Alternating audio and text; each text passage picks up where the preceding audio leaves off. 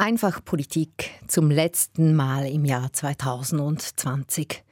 Endlich ist es vorbei dieses Jahr. Auf einer Skala von 1 bis 10, wie bewertet ihr 2020 und was muss im 21 besser werden?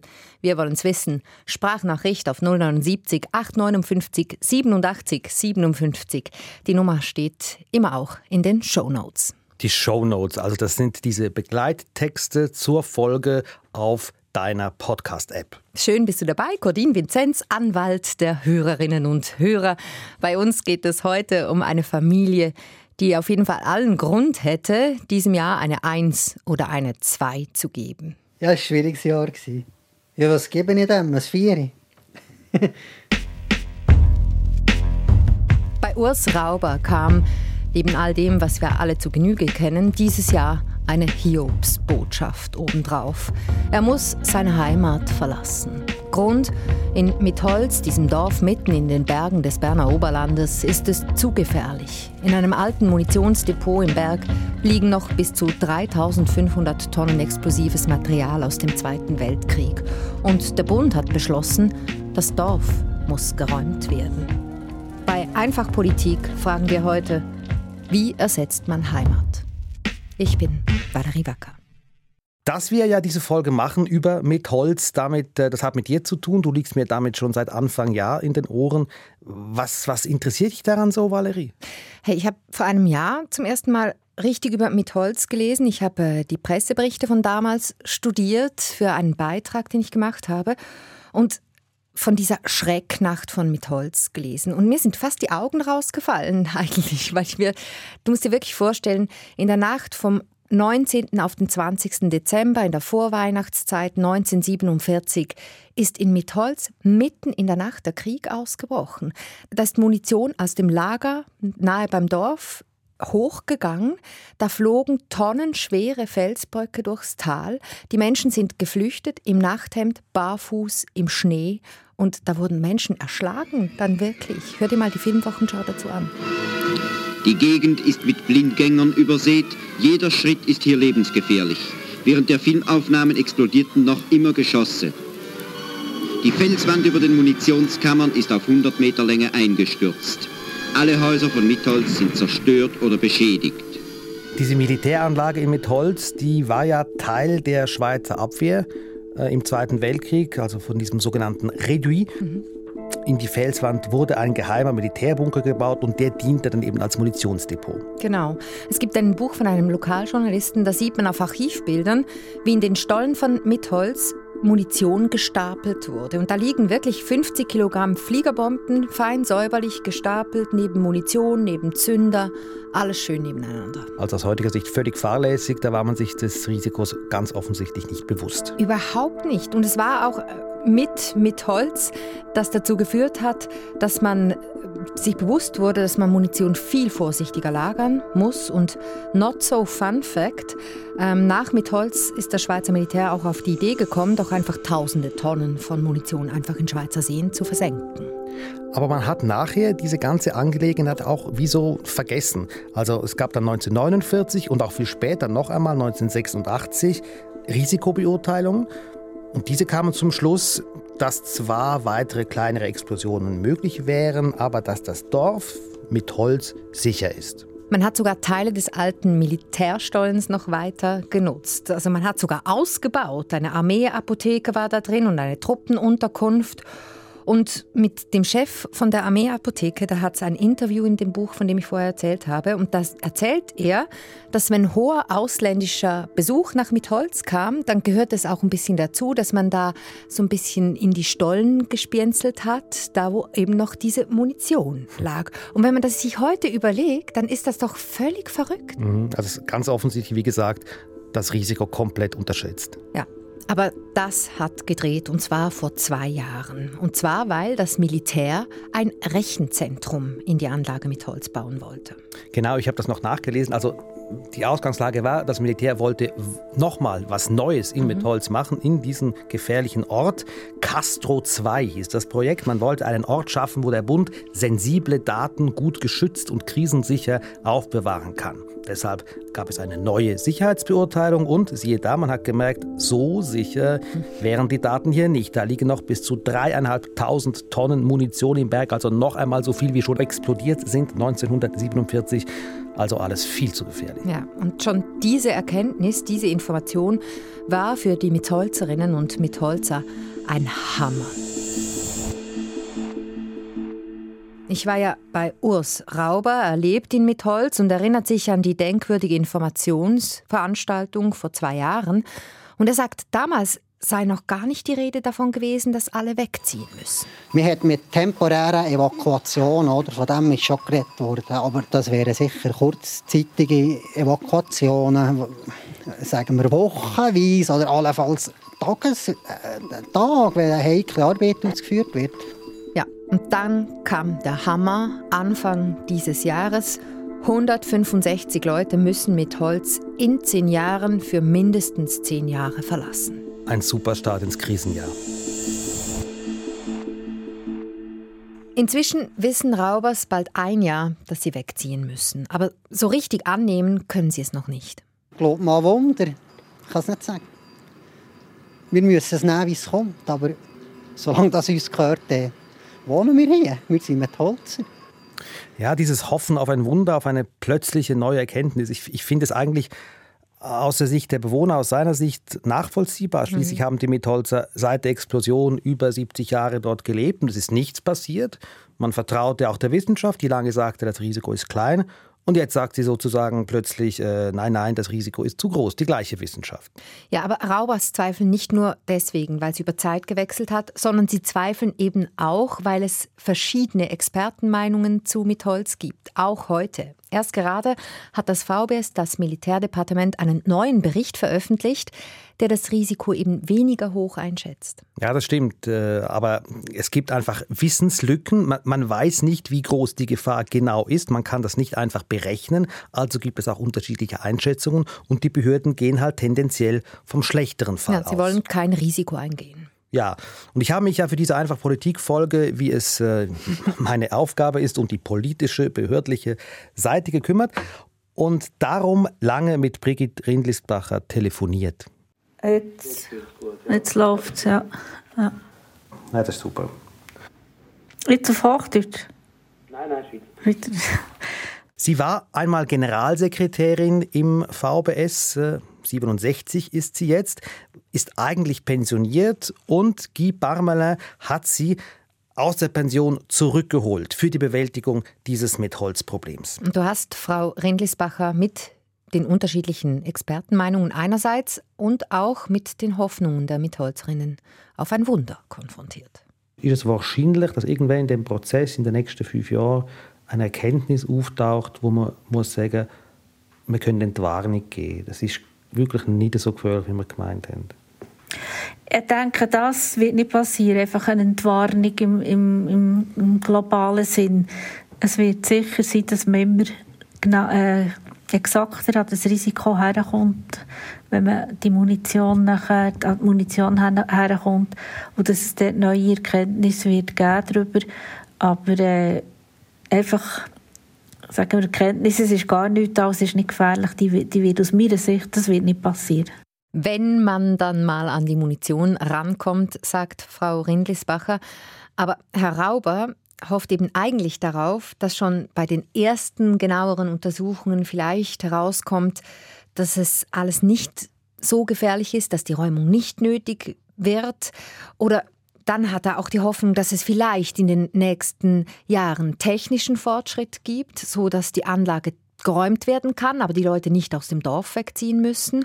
Oder vielleicht könnte es ja sogar sein, dass jetzt, wo der Bund so viel Geld für die Corona-Maßnahmen ausgeben muss, vielleicht ist ja gar kein Geld mehr da, noch für mit Holz. Das sind alles Hoffnungen, die er hat. Finde ich aus Sicht der Raubers alles verständliche Überlegungen. Sie klammern sich an jeden Strohhalm. Sie hoffen wirklich noch. Und mir kommen sie auch ein bisschen vor wie Leute, die trauern. Da sagt man doch auch, dass Menschen einen Verlust erst oft gar nicht wahrhaben wollen oder können. Ja, realisiert. Das ist noch jetzt schwierig zu realisieren, oder? Wir, wir, wir reden darüber. Aber es ist auch noch nicht alles, es ist auch noch nicht alles geklärt, oder? Es ist, es ist ein möglicher Wegzug. Also, ja, man muss das sicher auch sehen. Es ist für uns alles noch offen. Oder? Es ist, wir müssen noch viel mehr Informationen haben. Also was feststeht, geräumt wird tatsächlich erst 2031, aber die ersten Bewohner müssen mit Holz schon in fünf Jahren verlassen, weil ganz viele Vorarbeiten in Angriff genommen werden müssen. Zum Beispiel braucht es Schutzbauten oder eine Verlegung der Straße. Ja, und da muss man aber wissen, dass es nicht irgendeine Straße ist, sondern mit Holz liegt verkehrstechnisch wirklich wichtig. Da geht es durch zum äh, Lötschberg-Verlat, Genau. also ins Wallis. Genau, und die Bahnlinie ist auch nicht unwichtig, für die braucht es auch eine Lösung. Weiter müssen Anlagen für den Abtransport und das Sortieren der Munition gebaut werden und, was auch schon jetzt an die Hand genommen wird, werden muss, weil es eben auch Zeit braucht, wie werden die Menschen entschädigt, die Haus, Heim, Hof verlassen müssen. Mhm, Das VBS schreibt im Kommuniqué explizit von einer Schätzung, was das Ganze kosten wird, und zwar zwischen einer halben bis knapp einer Milliarde Franken. Das ist eine große Spanne, das heißt, der Schätzung merkt man an, da ist viel Unsicherheit dabei. Wie gesagt, für Raubers ist es nur sehr schwer vorstellbar, dass sie wegziehen. Schauen wir uns mal an, was sie da eigentlich aufgeben sollen. Ich bin hier aufgewachsen, mein Vater ist aufgewachsen. Uns wird gesehen, dass wir die fünfte Generation sind, die hier leben. Herr und Frau Rauber sind Mitte 30. Sie haben zwei Töchter, die sind acht und vier Jahre alt. Und auf dem kleinen Hof halten sie bis zu sieben Kühe und Kleinvieh. Kühe, genau. Hauerle, es Wachteln. Dann haben wir hier Gäse mit Jungen. Genau. Aber allein vom Bauernbetrieb leben Raubers nicht. Im Sommer gehen sie jeweils auf die Alp, eine halbe Autostunde weiter oben im Gasterntal. Dort zämmern sie Vieh und führen ein Bergrestaurant mit Übernachtungsmöglichkeiten. Im Winter arbeitet Urs Rauber zusätzlich. Aktuell hilft er als Metallbauschlosser aus. Raubers beschäftigt es, dass nächstes Jahr jemand vorbeikommen wird und den Wert ihres Hauses einschätzen soll. Wir haben hier ein altes Haus, aber wir wohnen gut hier. Wir haben auch angefangen zu renovieren. Wir haben neue Fenster, wir haben ein neues Dach, wir haben ein Bad renoviert. Jetzt wäre die Küche angestanden. Ja, wir haben viel investiert schon. Und wir würden eigentlich gerne noch mehr. Und jetzt ist halt schon die Frage, ja, machen wir das? Oder hoffen wir auf irgendeine Wendung? Also man hört es, auch Frau Rauber wirklich, sie hadert. Ja, auch Frau Rauber hadert und da sind sicher auch Ängste. In unserem Fall, oder? Wir sind mit wenig gross geworden. Wir haben, wir haben ja jetzt noch nicht überaus viel, aber wir können sehr gut mit dem leben. Und wie schon gesagt, wir wollen uns einfach nicht verschlechtern. Frau Rauber hat wirklich Mühe, sich vorzustellen, dass sie einen guten Ersatz für das aktuelle Heim finden könnten. Schließlich sei es mehr als ein Zuhause, es sei eine Existenz, eine Existenz zwischen Alp und Tal. Und wenn man sich überlegt, wo man da durch könnte, es ist ja nicht einmal die Region oder so, aber ein Ort, wo das für uns als Familie vereint, ich denke, es ist sehr schwierig, so etwas zu finden. Und für Herr Rauber ist klar, dass es nicht an Ihnen sein kann, jetzt eine Lösung zu finden. Also wir erwarten ja Hilfe. Es wird ja versprochen, dass uns geholfen wird. Oder? Sie, ja, da hoffen wir, dass es nicht nur bei diesem Wort bleibt, dass dann da auch die Hilfe kommt. Helfen, die Heimat zu ersetzen, das muss der Bund, muss das Verteidigungsdepartement, muss Brigitte Rindlisbacher. Wie macht sie denn das, Codin? Also, by the way, es ist ja eigentlich nicht so, dass sie das machen wird. Sie wird dann wieder in Pension sein und hat das einfach vorbereitet für die Nachfolger. Ja, sie hat schon mit einigen Familien, Hausbesitzern und Mietern in Mitholz gesprochen. Das war für sie selber, sagt sie, emotional belastend, aber umso mehr natürlich auch für die Betroffenen. Traurig, wütig, enttäuscht. Äh, das trifft man alles an und das ist also sehr, für mich sehr gut nachvollziehbar, wenn ich mir vorstelle, ich müsste weg von einem Ort, wo ich seit 30, 40, 50 Jahren lebe, wo ich aufgewachsen bin. Das kann einem nur, das muss einem berühren, oder? Und eben auch diese, diese Aufgabe, wie ersetze ich Heimat, findet Brigitte Rindlisbacher eigentlich unlösbar. Heimat könnt ihr nicht ersetzen oder äh, so etwas einfach eins zu eins ersetzen. Oder? Denkt ihr, habt das Bächlein neben dem Haus oder der Wald hinten dran oder ob man da etwas entsprechendes gerade wieder findet, das ist, äh, dürfte schwierig werden. Aber Lebensqualität besteht ja aus verschiedenen Faktoren und wir hoffen einfach, dass Frauen etwas finden, wo, wo nachher wo sie können sagen, hier kann ich auch leben, hier ist es mir auch wohl. Das VBS hat eine Umfrage gemacht bei den Mitholzerinnen und Mitholzern und da ist rausgekommen, dass von denen, die geantwortet haben, vier Fünftel sagen, wenn wir zehn Jahre weg müssen, kommen wir nicht mehr zurück. Und es kam auch raus, dass sie vom Bund großzügige Lösungen erwarten. Wie läuft das denn jetzt ab? Also das Ziel ist, für jede einzelne Familie, für jeden Haushalt eine individuelle Lösung finden, einen Vertrag abschließen über etwas, worauf man sich geeinigt hat. Und als erster Schritt werden jetzt eben die Liegenschaften eingeschätzt. Da haben wir gehört, da warten auch die Raubers drauf. Ja, und das Schätzen an sich ist etwas Alltägliches in der Schweiz. Häuser werden für die Steuern regelmäßig eingeschätzt, damit man weiß, wie viel sind sie wert, zu welchem Preis könnte man sie verkaufen. Speziell hier ist allerdings der Bund geht fairerweise, muss man sagen, vom Wert aus, den das Haus vor 2018 hatte, also vor dem Moment, in dem das Militär gemerkt hat, hoppla, das ist alles gar nicht so sicher da oben. Denn seit diesem Moment ist natürlich der Verkaufswert äh, des Hauses, der Häuser da oben drastisch gesunken. Genau. Und wie muss ich mir das eigentlich vorstellen? Die Hausbesitzer bekommen die dann einfach dieses Geld ausbezahlt für ihre Häuser oder wie? Man einigt sich ja auf, auf einen Preis und das VBS kauft dann diese Häuser sozusagen den Mitholzern ab. Das ist ein Teil der Einigung, aber damit ist es nicht getan, hat mir Brigitte Rindlisbacher gesagt. Genauso wichtig ist nachher zu schauen, was passiert in Zukunft mit diesen Leuten, oder wo, wo wollen die her, wo können sie her. Äh, was heisst das nachher? Also das ist, das ist ein komplexer Prozess mit jedem Einzelnen. Aber wenn sich die Leute auseinandersetzen müssen, in so anders zu wohnen, haben dann die Wahl? Also es gibt in der Nähe die Gemeinde, wo ja Mitholz auch dazugehört, keinen Grund, wo unterhalb von Mitholz liegt. Da gibt es keinen Steg, wo talaufwärts Richtung äh, Lötschbeck-Tunnel liegt. Müssen her, wo es Platz hat. Nein, nein, das, das ist freie Wahl. Also wir freie Wahl vom Pfannort in der Schweiz. Und die sollen sich auch entscheiden Und ich hoffe, dass, dass sie auch Auswahl haben, oder Möglichkeiten haben, wo sie herauslesen können, wo sie her können wohnen Aber sicher gibt es keine Zwangsumsiedlung irgendwo her, wo wir sagen, dorthin müsst ihr jetzt wohnen. Also zum Beispiel irgendwo einen Block aufstellen und sagen, jetzt müsst ihr die Wohnung nehmen, das ist keine Option. Man reißt ja auch eine Dorfgemeinschaft ein Stück weit auseinander, oder? Das, das könnte ja auch eine Philosophie sein, dass man sagt, wir bauen das Dorf an einem Ort wieder auf. Das hat man ja auch schon gemacht in anderen Beispielen. Das ist eine Idee, die haben wir auch gewählt, sage ich mal. Wir haben da mal von New Methods geredet, oder, dass man das Ganze mhm. an einem anderen Ort aufbauen. Aber ich bin nicht sicher, ob die Bevölkerung das wirklich will. Oder? Die Gemeinde Kantergrund wäre natürlich froh, wenn sie in der Gemeinde bleiben würden.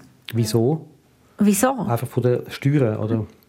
Unter anderem wegen der Steuern, mhm. ja, weil das wäre natürlich, wenn 170 Leute aus so einer kleinen Gemeinde weggehen, oder, ist das ziemlich ein, ein Verlust. Heftig. Ja.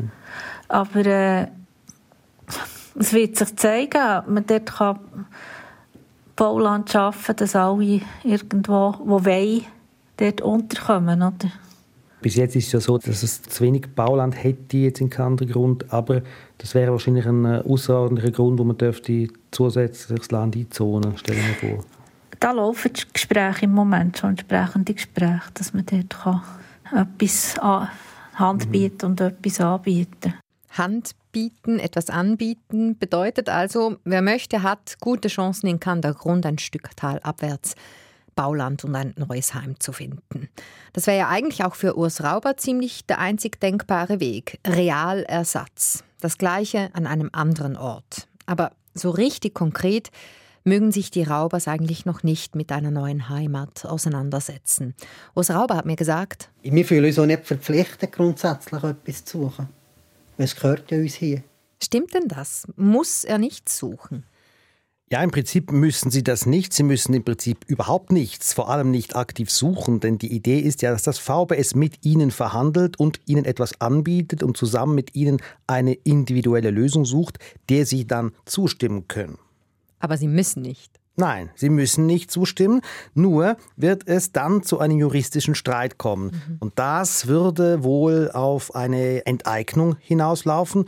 Und was das heißen würde, habe ich mit Alain Griffel besprochen. Er ist Professor an der Universität Zürich und unter anderem eben ein Kenner solcher Fragen. Mhm. Und er sagt, die Raubers und auch natürlich alle anderen Mitholzerinnen und Mitholzer fahren sehr wahrscheinlich besser, wenn sie sich auf Verhandlungen einlassen, wenn sie sich nicht querstellen, denn letztlich gehe es ja darum, Leib und Leben zu schützen. Da wird man letztlich mit hoheitlicher Gewalt halt dann äh, weg, weg befördert und dann macht es auf jeden Fall mehr Sinn, wenn man selber Hand bietet zu einer Lösung, die vielleicht mehr ist als einfach nur das, was dann bei einem Rechtsstreit dabei rauskommt. Aber die Leute in Mitholz, die haben sich organisiert. Sie haben eine Interessensgemeinschaft gegründet. Sie haben einen Anwalt. Rauber sind da auch dabei. Und wenn man das so hört, dann denkt man sich ja, das läuft ja automatisch auf Konfrontation hinaus. Ja, das könnte man meinen auf den ersten Blick, aber diesen Anwalt zahlt das Verteidigungsdepartement, aber das, das VBS. Ist, es nicht ein bisschen schräg, dass man den Anwalt der Gegenseite bezahlt? Es ist an sich natürlich ungewöhnlich, aber für solche Fälle, das hat mir auch Professor Griffel gesagt, ist das eigentlich die beste Möglichkeit, weil es dann, man muss sich das vorstellen, wie eine Mediation. Da wird geschlichtet und dieser Anwalt, das hat den Vorteil auch für das VBS, der, dieser Anwalt kennt dann die verschiedenen Fälle und kann auch ein bisschen dafür schauen oder dafür sorgen, dass es keine Ungerechtigkeiten gibt. Der Bund will ja nicht irgendjemanden abzocken, sondern gerechte Lösungen. Man muss auch schauen, dass eben die, die, die, die sich nicht am lautesten wehren, dass die nachher nicht äh, schlechter wegkommen als die, die ja, auf Barrikaden gehen. Beschäftigt das die Raubers eigentlich nicht, dass sie vielleicht zu kurz kommen könnten, dass der Nachbar besser wegkommt und sie dann vielleicht plötzlich die Letzten sind, zu lange warten? Das habe ich sie auch gefragt. Aber interessanterweise sind das dann wieder Bereiche, wo Sie ziemlich viel Vertrauen haben. Einerseits in diesen Anwalt, der vom VBS bezahlt ist, und andererseits aber auch darin, dass man gerechte Lösungen suchen wird. Marke Trauber sagt auch, sie wolle sich nicht vergleichen. Es ist doch gut, wenn, wenn jeder sieht, was er hat, eigentlich ja, für ersetzt wird. Oder? Ich meine, man, man wird nie gleich alle handhaben und ich denke mir halt dazu, wenn es ganz gleich nicht geht, dann ist es doch irgendwie jetzt schon klar, dass es irgendwann dann zu Neidereien und Missgunst kommen muss. Meinst du nicht auch? Ja, das kann sein, aber es kommt halt schon darauf an, wie man es aufgleist. Also es gibt da einen krassen Fall in der Schweizer Geschichte, wo genau das passiert ist. In den 50er Jahren war das, da hat man das Bündner Dorf Marmorera unter Wasser gesetzt für Strom für die Stadt Zürich. Also ein Stausee ist da entstanden und das Dorf wurde an einer anderen Stelle neu aufgebaut. Und davor hatte man mit allen Grundbesitzern, Hausbesitzern individuelle und geheime Verhandlungen geführt. Und später wurde dann immer mehr klar, dass die einen besser weggekommen sind, die anderen schlechter oder man vermutete es. Und da gab es Krach unter den Dorfbewohnern. Ein Krach, der noch Jahrzehnte später dazu führte, dass die Gemeinde vom Kanton zwangsverwaltet werden musste. Da bleibt man dann im Dorf und sieht schön, was der Nachbar mehr hat als man selber. Aber das wäre ja in Mitholz nicht so und trotzdem höre ich Parallelen. Individuell verhandeln ist so ein Stichwort. Auch in Mitholz wollen die Behörden vertrauliche Gespräche führen. Warum sollten da nicht das Gleiche passieren? Ein Grund ist eben dieser Anwalt, über den wir schon gesprochen haben. Er vertritt ja möglichst viele Bewohner, kann versuchen zu verhindern, dass es da komische Ungerechtigkeiten gibt. Und dann ist es hier letztlich der Staat, der für die ganze Misere verantwortlich ist. Der hat auch etwas eine Bringschuld. Er sollte im Zweifelsfall halt auch großzügig genug sein, dass es solche Ungerechtigkeiten gar nicht gibt. Mhm. Und schließlich ist es heute auch so, wenn sich dann jemand betrogen fühlt und findet, dieser Vertrag, den ich abgeschlossen habe, benachteiligt mich, dann kann er auch immer noch klagen.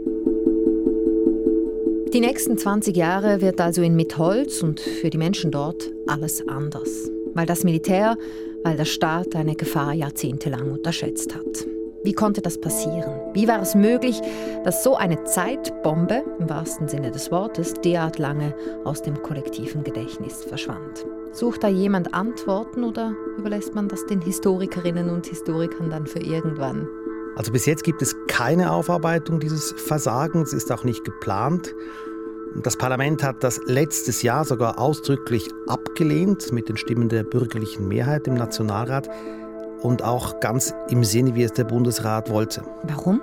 Warum wollte er das und warum haben Sie es abgelehnt? Ja, das Argument war, man habe ja kurz nach der Explosion nicht schon wissen können, was man jetzt wisse. Also es sei eigentlich gar kein Versäumnis gewesen und darum gäbe es auch nichts aufzuarbeiten. Vor allem aber, das war ein anderes Argument, sei es jetzt wichtig, dass das Depot, das Munitionsdepot sicher und endgültig geräumt werde. Das habe jetzt Priorität. Das ist übrigens ein Fakt, da sind sich alle einig, mit denen ich gesprochen habe, die ich gehört habe, das Depot muss geräumt werden. Ist eine Aufarbeitung von dieser ganzen Geschichte mit Holz eigentlich jetzt vom Tisch schon? Nein, ist sie nicht. Nationalrat Jörg Großen, er hat damals schon diesen Vorstoß gemacht, dass man das aufarbeiten soll. Er ist Präsident der Grünliberalen, kommt aus Frutigen, also aus der Region und hat auch einen Bezug zu Mitholz. Denn seine Frau, die kommt von dort und seine Schwiegermutter war eine jener Bewohnerinnen, die damals, wie du am Anfang schön beschrieben hast, äh, also wirklich im Nachthemd da äh, während der Explosionen draußen stand. Und er will nicht locker lassen, sagt, nein, äh, das ist jetzt zwar abgelehnt worden, aber es braucht diese Untersuchung, es braucht eine saubere äh, externe Aufarbeitung, denn so etwas Ähnliches darf nicht mehr passieren. Damit es eben wirklich nicht wieder zu einem solchen kollektiven Vergessen oder Verdrängen kommt. Sag mal, hat er eigentlich eine Theorie, warum das passiert ist, dieses kollektive Vergessen? Er hat das Gefühl, es könnte äh, mit der Geheimhaltung zusammenhängen, äh, die für alles Militärische damals und noch lange Zeit galt. Bis in den 90er Jahren hat man vieles gar nicht gewusst oder ist gar nicht öffentlich geworden. Es ist ein sehr grosses Grundvertrauen von der Bevölkerung gegenüber der Armee vorhanden gewesen. Man sieht, das ist eine wichtige Institution. Man hat das nicht gross hinterfragt. Und diese Geheimhaltung, die hatte offenbar Auswirkungen bis ganz nach oben. Also wie meinst du das bis ganz nach oben, bis zum Bundesrat? Ganz genau, ja. Adolf Ogi, er war Chef vom Verteidigungsdepartement von 95 bis 2000. Er sagte vor zwei Jahren in einem Interview, damals sei alles unter Geheimhaltung gelaufen und seine Fachleute und Mitarbeiter hätten an ihn, punkto mit Holz, die Information weitergegeben, sämtliches Munitionsmaterial sei 1947 wohl gänzlich explodiert, was ja nicht stimmte. Da lauert tatsächlich vielleicht noch die ein oder andere Überraschung in den Archiven zur Causa mit Holz. Mit Holz, wie sieht es dort aus nach 2040, wenn dann der letzte Munitionsrest geräumt worden ist? Wenn die Gefahr vorbei ist, dann wäre ja das Dorf wieder bewohnbar. Gibt es mit Holz dann aber überhaupt noch? Nationalradio Großen sagt ja. Es ist sogar möglich, dass es, äh, wenn man das gut macht, dass das so ein eine Aufwertung äh, erfahren mit Holz, mit dem Verkehr zum Beispiel, gerade Straßenverkehr. Und ich bin überzeugt, dass es auch für nächste Generationen, die heute vielleicht dort sind geboren, die jetzt in der Bauerei haben mitgemacht und sind aufgewachsen, die halt jetzt ein Zeit fort müssen, dass die dann sehr gerne noch zurückgehen an ihre, ihre alte Heimat und dort weiterhin ein, äh, ein zukunftsvolles Leben können führen Weißt du, was Margret Rauber dazu sagt? Hm? Ohne uns. Ich bin jetzt fast zehn Jahre hier. Ich habe mich jetzt in diesen zehn Jahren hier eingerichtet. Ich habe mich sozial eingerichtet. Und wenn man sich vorstellt, dass man weggeht und dann an einem anderen Ort wieder zehn Jahre ist, wieder sich einrichtet, wieder sozialen Kontakt knüpft, ich glaube nicht, dass man noch einmal hier zurückgeht, wieder anfangen. Weil man muss ja dann wieder anfangen. Wie ersetzt man Heimat? Das war heute die Frage bei Einfach Politik. Indem man Wurzeln schlägt, so könnte man vielleicht die Antwort von Margret Rauber auch deuten. Einfach Politik wurde heute produziert von Michael Sali. Schöne Weihnachten. Die Technik gemacht hat Remo Panzeri. Ein guter Rutsch. Am Mikrofon waren Codin Vinzenz. Ein gutes Neues denn. Und Valerie Wacker. Liebe dir treu.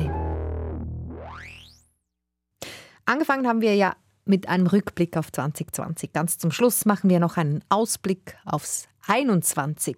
Elian Leiser verlässt unser Team, kommt noch ganz selten für Ferienvertretung vorbei hier bei Einfach Politik. Sonst ist sie ab jetzt bei Hotspot zu hören. Es lohnt sich, dem Kanal zu folgen. Da vertiefen wir immer wieder größere News-Geschichten. Gerade den Fall von Bundesanwalt Michael Lauber. Codin, du bleibst mir erhalten, oder? Ja, ja, ja. Sehr gut. Fix neu ins Team kommt nächstes Jahr auch Ivan Santoro, der Mann mit der Folge übers Betteln. Wir freuen uns. Und ich persönlich habe für nächstes Jahr die Aufgabe gefasst, mit euch viel mehr in Kontakt zu treten. In der Fachsprache sagen wir dem Community Building. Ja, ganz genau. Ich soll eine virtuelle Dorfgemeinschaft mit euch gründen, weit weg von explosivem Material. naja, vielleicht manchmal auch mittendrin, so im übertragenen Sinne. Ihr findet mich auf Insta oder Facebook und immer wieder auch via einfachpolitik.srf und 079 859 87 57. Themenideen und Verbesserungsvorschläge, die kommen bei uns an, die sind sehr willkommen. Gell, der namenslose Hörer mit WhatsApp-Profilfoto aus den Bergen, der letztes Mal meinte, wir sollen gefälligst diese Nummer ein bisschen besser platzieren, machen wir immer weit oben ab jetzt im Beschreibungstext. Das sind die Shownotes. Ganz sehr gut, Codin. Du hast gut aufgepasst, sehr gut. Wir freuen uns auf Rückmeldungen von euch.